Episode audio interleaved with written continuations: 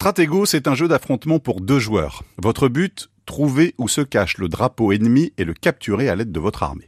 Avant de commencer la partie, vous répartissez vos 40 soldats de votre côté du plateau. À votre tour, vous bougez l'un d'eux d'une case, et c'est tout. Si vous attaquez une pièce adverse, la plus forte valeur élimine l'autre. L'originalité, vous connaissez la valeur de vos propres unités, mais pas celle de l'adversaire.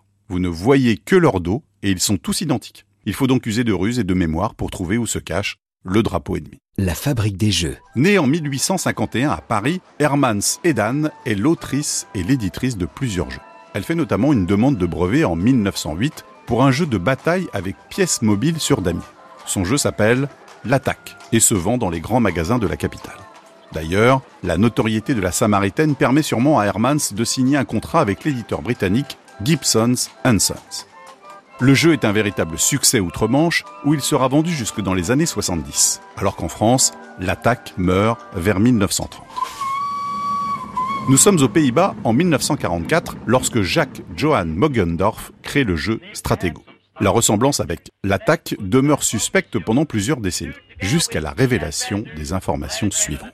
Pendant la Seconde Guerre mondiale, le professeur Wurn héberge des clandestins pour les protéger des rafles de la police allemande à La L'un d'eux est un pilote canadien ayant survécu au crash de son avion. Pour passer le temps dans leur abri, il recrée un jeu d'affrontement militaire auquel il a déjà joué, le TAC. Rapidement, des copies circulent de cache en cache jusqu'à un autre fugitif, Jacques Johann Bogendorf. Il est tout à fait possible que Mogendorf n'ait jamais joué à la version française originale. D'ailleurs, il a même soupçonné l'attaque d'être une copie de son jeu lorsqu'il en apprend l'existence en 1956. Mais nul besoin d'entrer dans une guerre de clochers, les ventes du Stratego sont largement supérieures.